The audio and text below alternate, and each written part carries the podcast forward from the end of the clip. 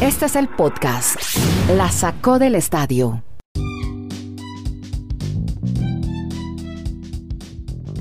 Llegamos al episodio 293, 17 de agosto. Estamos streaming, haciendo streaming desde Chile, Estados Unidos y Colombia. Hoy estaremos hablando de NBA, uno de los finalistas de la Liga Europa.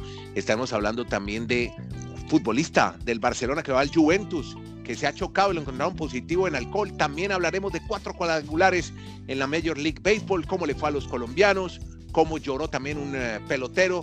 Estamos hablando de la actuación de, bueno, de una mujer que es protagonista en las victorias del Bayern Múnich, el gran equipo de la Champions League, el récord de Hamilton y también récord en la Liga Diamante. De todo eso vamos a hablar con Marulanda, con Garay, Estados Unidos, Chile y Colombia, haciendo streaming podcast para todos ustedes en 20 minutos y algo más. Y aquí estamos ya para hablar de la NBA porque un equipo como los Portland Trail Blazers estuvo definiendo la llave este fin de semana en algo denominado el play-in, en la burbuja de la NBA en Disney, y le ha ganado los Memphis de Grizzlies que llegaron a esta serie de partidos con algo de ventaja. Gran actuación de Lilar, pero la historia la tiene Dani Marulanda, que estuvo atento a todo el desarrollo y cómo llegó este último equipo a los playoffs. Hola Dani, en Colombia, ¿cómo está? Hola Andrés, ¿cómo le va? Pues feliz acá viendo tanto deporte ya todos los fines de semana en esta nueva normalidad que todos nos vamos acostumbrando. En el tema de la NBA, pues yo creo que Damian Lillard, o Damian como siempre le manifiesto, es de los jugadores más subvalorados que tiene el mejor baloncesto del mundo. Para mí es una de las grandes figuras que tiene la NBA, lo demostró en esta burbuja, anotó 301 puntos en esos ocho compromisos, o sea, un promedio de más de 37 por juego, y realmente fue el, el jugador más importante para los Blazers de lograr ese último cupo y ahora se enfrentarán esta semana a los Lakers de Los Ángeles en una de las series que para muchos analistas puede ser muy nivelada y que en la historia no se recuerda que un número uno como los Lakers y un número ocho como los Blazers tengan tanto nivel en cuanto a poderse equiparar en una serie al mejor de siete, así que vamos a disfrutar mucho esta semana esta serie Lakers Blazers. Bueno, varios detalles sobre esta serie. Primera, Nurkic, que es uno de los jugadores de Portland, no iba a jugar, ¿usted sabía eso? Tuvo mucho tiempo lesionado Andrés. No, y sabe que tuvo también un mm. percance personal, había muerto su abuelita, él la quería mucho, era como la mamá para él, y entonces se sentía muy triste y muy deprimido, entonces ella como que dijo, desde arriba le dijo, Nurkic juega y mire cómo le fue de bien al equipo de Portland. Otro detalle, estos Grizzlies llegaron a Florida como el octavo sembrado del oeste, tenían esa ventaja de tres juegos y medio y al final pues Portland lo rebasó. Y por esa condición, esto es un detalle al margen, tenían uno, estaban alojados en uno de los mejores hoteles de Disney, el Jack Club, en, el equipo de Portland, es el tercero en calidad, propiedad de los tres hoteles que alberga la NBA a los equipos de la NBA en Walt Disney World. Pues ahora, curiosamente, Portland, que estaba en un hotel de menor categoría, se va al hotel donde estaban los ah. eh, Grizzlies Memphis. Detalle al margen y algo especial. Sí, exacto, exacto. sí, sí, eso a propósito de un reality que es muy popular en Colombia, ¿no? Que pasan de playa según eh, les va en el concurso, de playa alta, playa media y playa baja. Y el otro hombre, Marulanda, qué gran actuación de ese pelado Morán, ¿no? No lo dejemos pasar. Eh, hizo una gran temporada y puede aspirar a ser eh, novato del año, ¿no? El jugador de Grizzlies. Sí, él estaba con Zion Williamson postulados para ese premio lo que pasa es que Morán jugó prácticamente toda la temporada y fue clave con los Grizzlies, los tuvo a último momento para incluso meterlos en playoffs, a diferencia de Williamson, que jugó muy poco, pero creo que Morán va a ser el ganador del novato del año en la NBA. Bueno, pero usted viene hablando y usted y Gara vienen hablando de Lilar y puede ser hasta ahora MVP, ¿no? Hasta ahora. Es el MVP en la, en la burbuja. Sí, en la burbuja sí. Sí, en la burbuja sí. Mm, en la burbuja sí. debe ser, eh, si nos vamos al MVP de todo el año, un abrazo Andrés y Dani, yo creo que debe ser Giannis Antetokounmpo, ¿no? Eh, más allá, lo que pasa es que eh, también hay unas necesidades que se están llenando poco a poco, me parece, Dani y Andrés, y el hecho de, que se lleve a cabo la burbuja, pues hace, hace que la necesidad sea el hacer relucir, eh, hacer brillar y, y poner sobre la mesa constantemente lo exitoso que ha sido. Y eso implica elegir un MVP de la burbuja, elegir los mejores momentos de la burbuja pero no se nos puede olvidar que esta temporada apenas vino a terminarse en la burbuja y los playoffs que se inician hoy van a ser de verdad lo que recordemos de la burbuja. Y lo que, lo que comenta Kenneth, esa diferencia hizo la NBA, o sea, hay un premio para el mejor de la burbuja, Damon Lillard, pero también ya está la tripleta para los candidatos al MVP de toda la temporada, que son además de Giannis, LeBron James y James Harden. A mí me parece que Harden no debería estar ahí Creo que hay jugadores como Luka Doncic que tuvo mejor temporada, pero en fin, es un premio que también la fama que carga que carga los como le dice Marulo, que me gustó y lo utilicé el fin de semana. Don Damián. Don Damián. Óigame, a propósito, no hemos mencionado, la, usted que habla del Don Damián, de Benito Carmel, hombre, gran figura en los Portland Blazers, me acordé mucho de usted cada vez que le lanzaba ¿Qué tal ese triplazo de Benito? Qué bien, Carmel. Oiga, muy amigo de Lebrón, ¿no? Y ahora se van a enfrentar, ¿no? Los dos grandes amigos, además, parceros. Pero como, como bien decía Dani, Andrés, este no es el octavo mm. típico. Este es un mm. octavo totalmente atípico y que puede complicar a los Lakers. ¿Usted se imagina donde Damian Lillard Camelo Anthony, los tres veces de Portland, eliminen a LeBron y Anthony Davis en primera ronda. No, no, no, no, tremendo. los Blazers no son el favorito, pero es que recordemos que el año pasado este equipo llegó a la final del oeste.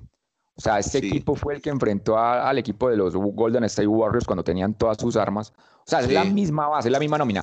Lo que pasa es que Blazers este año arrancó muy mal porque estuvo lesionado prácticamente todo el inicio de la temporada Nurkic. Sí. Y eso, eso afectó mucho al equipo, pero volvieron a engranar al final ya con la llegada de él. Óigame, Garay, ¿qué hace este señor de 2-3 allá detrás de un puesto, detrás de unas cafeteras de 2-3 nació en Houston que juega en el Miami Heat? Señor ahí vendiendo café, un basquetbolista. Oiga, ¿cómo le parece? Y, yo los invito a que vean la foto porque es muy simpático.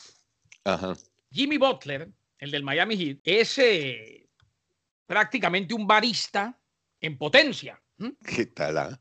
Podría tener un negocio exitoso en sus manos dentro de la burbuja de la NBA es que según el menú fuera de su habitación, en el ESPN Wide World of Sports, tiene un menú puesto ahí, colgado. Las ofertas de Butler incluyen un café con leche, un cappuccino, un macchiato y más. ¿Qué tal? Atención a los precios de Butler. A ver, cuente. saben que los que están ahí pueden pagar eso. Sí, sí, sí, sí. Una taza pequeña tiene un precio de 20 dólares. ¿Qué? Eh, más caro que en Starbucks. Ah, no, pero, pero 20 veces más caro casi. Y eso que Starbucks es caro en todos lados.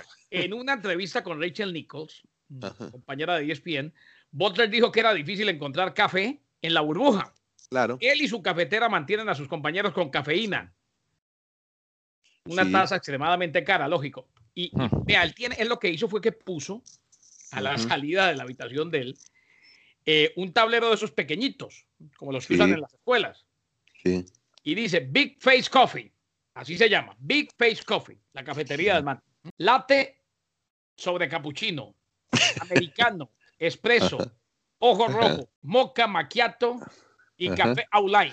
No sé si pronuncio bien el francés, no lo creo. Pero, olé, olé, dígale olé. Olet. Olet, let. Oh, la leche es late. Olet. He mejorado, no he mejorado, no creo. Bien, bien, bien, bien. Eh, qué bueno que aprendí inglés en su momento, si no me hubiera quedado medio hablando español. Y, y, pone al lado, cash only. O sea, no acepta tarjetas de crédito ni nada de eso. Small, 20 dólares. Medium, 20 dólares. Y large, 20 dólares. Y en toda la mitad, no IOUs. Un IOU es como un pagaré. Exacto. Que, yo le firmo y le digo, vea, toma este papelito que aquí dice que yo le, pago después. No, Se dice, en Colombia decimos fiar, fiar. No fiar, no fiar. El, hombre no le fía a nadie. Al bate Dan Marunat, Dan Nieto en la lomita. Presenta la boca. Lanza. Patazo profundo, elevado, por el jardín izquierdo. Y si te vas, te vas. Cuadrangular el batazo. Chao, preciosa. La sacó del parque Marulanda. Honrón solitario se pone juego 1 a 0 en la parte alta del primer inning. Todavía sin out.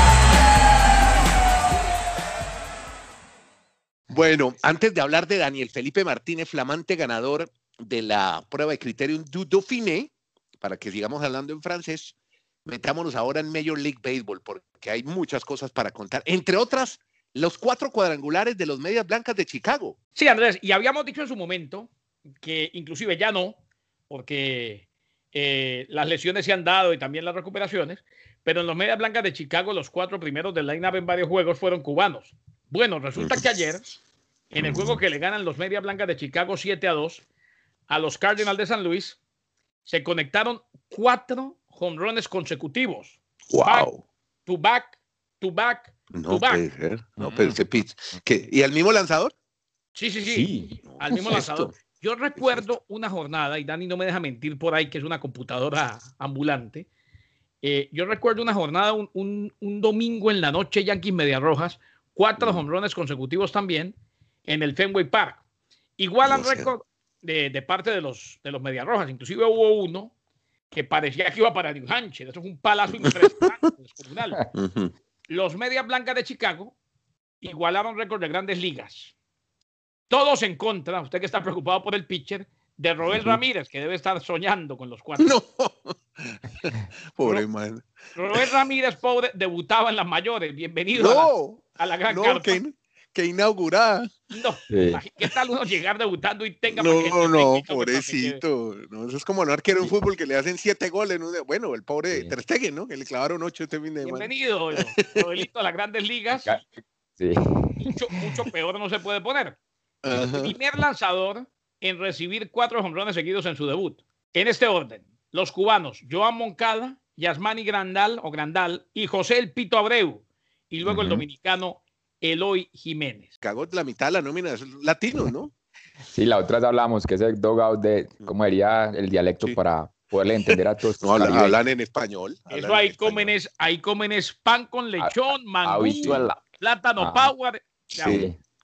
Y esa fue la gran novedad que Andrés, o sea, es la primera vez cuatro latinos eh, generando esa marca de cuatro cuadrangulares consecutivos. Ya se había hecho algunas veces, como nos contó Kenneth, con Boston y otros equipos, pero aquí la gran novedad para la, el mundo de MLB fueron cuatro latinoamericanos. Bueno, y, hablemos de colombianos, y hablemos de colombianos, las mayores, hombre, Marulanda, porque primero, me, pues quiero contarle, yo sé que usted no, no tiene mucha simpatía por el equipo del Bronx, pero le fue muy bien este fin de semana, ganó todos sus juegos con los Medias Rojas de Boston y en una de ellas Urchela conectó honrón y otra ahí. Pero quiero, no sé si vio a Urchela calentando en la caja de bateo oyendo a Joey Arroyo. ¿Lo vio? Sí, aquí se hizo viral en Colombia esa imagen. Buena, ¿no? Buena, ¿no? Joey Arroyo y no le pegue a la negra. Sí, buenísimo. Yo sé que no se llama así, pero Sí. Creo que la gente nos entenderá. Rebelión, se llama Rebelión, creo, esa canción de Arroyo. Sí. Exactamente. Esa es la manera para entrar en calor. No le pegue a la negra. es que ese es, el, ese es el coro de la canción.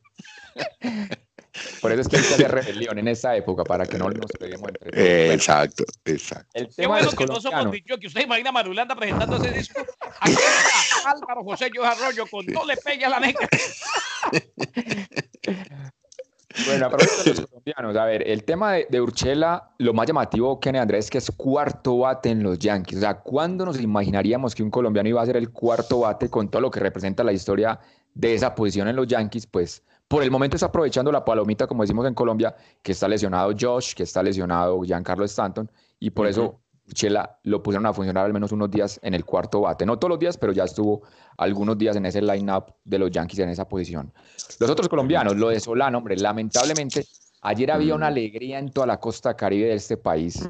Telecaribe se conectó en vivo para el juego de los Giants de San Francisco y los Atléticos de Oakland, porque Solano llevaba 17 partidos consecutivos bateando de hit.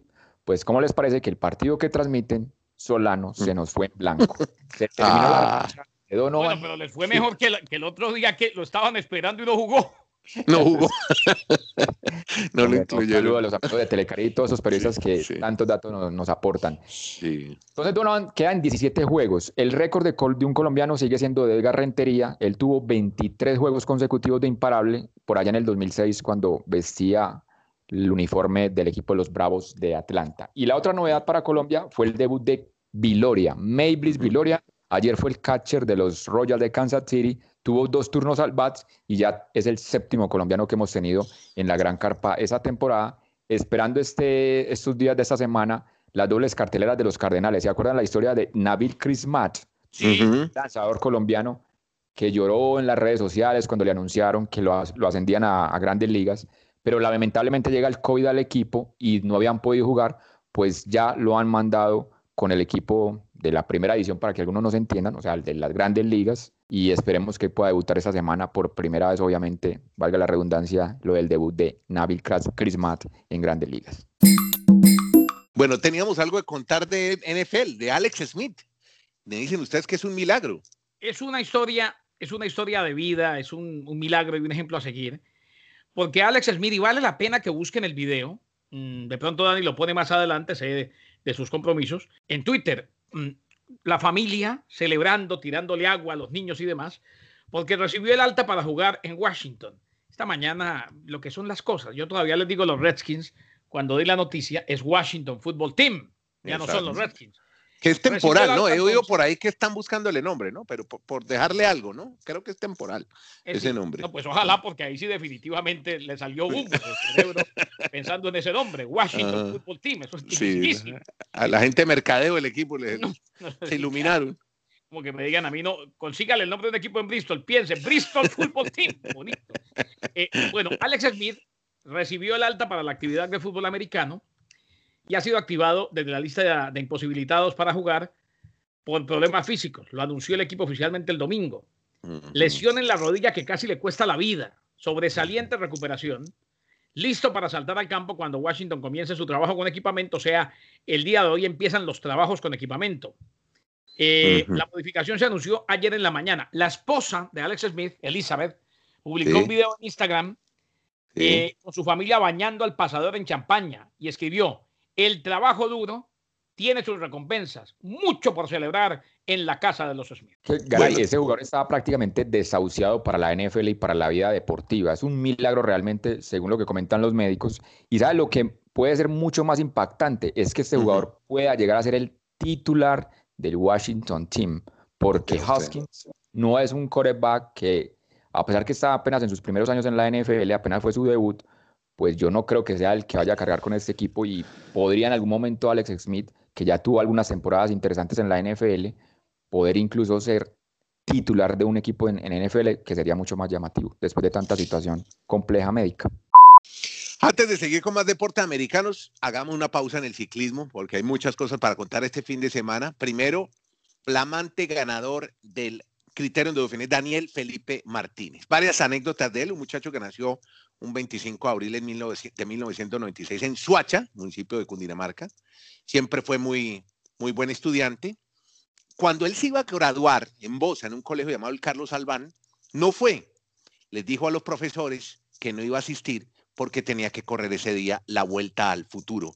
El mismo día del grado de bachillerato prefirió correr que ir a recibir su diploma de bachiller que lo recibió la mamá. Es un tipo que ya ha ganado Dani Marulanda es campeón nacional de ruta, además es muy buen contrarrelojero, es uno de los ciclistas más, más completos de, las nuevas generaciones de Colombia, tiene 24 años, que se levantó además en una zona muy complicada, donde hay mucha pandilla, mucha droga, mucha desestabilización social, pero siempre fue buen estudiante, siempre ocupaba los primeros lugares del curso, pero lo que él quería hacer era ser ciclista, hincha de Atlético Nacional Empezó jugando fútbol hasta que alguien le dio una bicicleta y se dedicó a la bici. Y miren dónde está hoy. Empezó con una monareta y ahí comenzó todo para Daniel Felipe Martínez. Gran victoria, Marulanda, en las carreteras de Francia, ¿no? En una, como usted lo, lo presagiaba, muy, muy, muy para los colombianos. Tanto que Superman López estuvo disputando con Martínez Podio, ¿no? Sobre el final. Sí, y Daniel Felipe Martínez también hay que recordar que fue campeón panamericano en la especialidad de, la contrarreloj, como usted nos está manifestando. Aquí se volvió a revivir esa época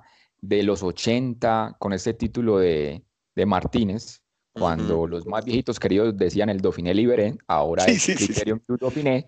Recordaron a Lucho Herrera, que Lucho Herrera lo ganó dos veces, cuando lo ganó Martín Ramírez por allá en el año 84. Nada se compara pues, el día que lo, que lo ganó Martín Ramírez, porque fue en un día de, de nieve, de hielo, y estaban en la meta esperando y nunca se imaginaron que él llegaba. Hay un, hay un relato, si lo quieren buscar, debe estar por ahí en YouTube, hay un relato impresionante de ese día. Es que esa fue la primera victoria en la historia de Colombia en el ciclismo europeo en las carreras que actualmente hacen parte del World Tour. O sea, él fue el que realmente abrió el camino para lo que ha tenido Colombia en la historia en este ciclismo europeo.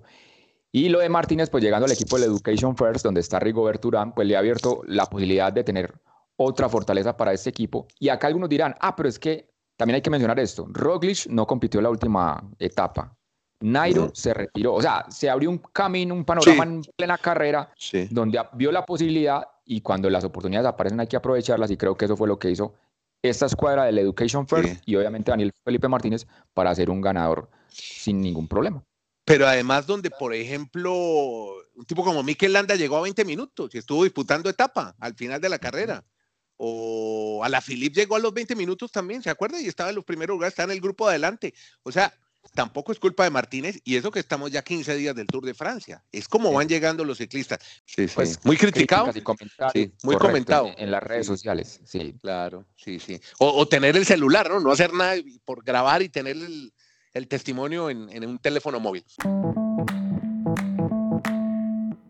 Pero mire, allá arriba en un Airbus está el capitán Rugeles pidiendo pista, hermano, que si lo dejamos hablar un minuto de Fórmula 1 de la victoria de punta a punta de Hamilton y ya Marulanda se nos viene con uno de sus datos del rey del dato. A ver, Capi, ¿qué nos trae la victoria de Hamilton en Montmeló, en Cataluña? Viendo récords y en modo fiesta, se puede resumir el fin de semana para el campeón del mundo. Fue tan cómoda la victoria número 88 de Hamilton que declaró, estaba en otro sitio, no sabía que era la última vuelta. El dominio de las flechas negras es tan abrumador que le sacaron una vuelta a casi toda la parrilla. Es por esto que la FIA, en cabeza del secretario general Peter Bayer, está pensando en prohibir antes de lo previsto el Party Mode o modo fiesta. Este modo que desarrolló Mercedes hace un par de años y que en otros equipos han tratado de imitar sin tanto éxito, permite a los equipos cambiar la configuración del motor, logrando poner más combustible y más potencia en un puñado de vueltas en la clasificación. Y claramente el que más ventaja ha logrado es el propio Mercedes, que los sábados en la clasificación están un segundo por encima del resto y los domingos ni que hablar. La FIA quería prohibir su uso a partir del 2021, pero ahora intentará cerrar la brecha y limitar su uso a partir del próximo Gran Premio de Bélgica. La intención es que los equipos usen un solo modo para la clasificación y la carrera. Por ahora es una intención de la FIA quien espera hacer una modificación al reglamento técnico en busca de más igualdad en la categoría. Muy bien, hombre Capi, muchas gracias. Usted me tenía un dato adicional sobre, sobre Hamilton. Uno bien rápido, uno bien rapidito como en la Fórmula 1. Hamilton es el primer piloto en tener 156 podiums en la historia de la Fórmula 1. Bate el récord de Schumacher que se quedó en 155. Él es el rey del dato y, para nosotros es un lujo tenerlo aquí en este podcast. Se llama La Sacó del Estadio. Su nombre es Dani Marulanda. Eso es a veces. Sí, a ver, bueno, ah, déjelo, es la pasión que genera el fútbol. Con Garay y Nieto Molina, Garay en Bristol, Connecticut, Estados Unidos, con calor a 30 grados y con Nieto, ajá. Me voy a escuchar el último éxito de Marulanda, no le pegue la No le pegue la niña. Y Nieto Molina aquí es de Chile. A 16 grados, no está tan duro el invierno. Con ellos terminamos este podcast que se llama La Sacó del Estadio. Que la pasen bien.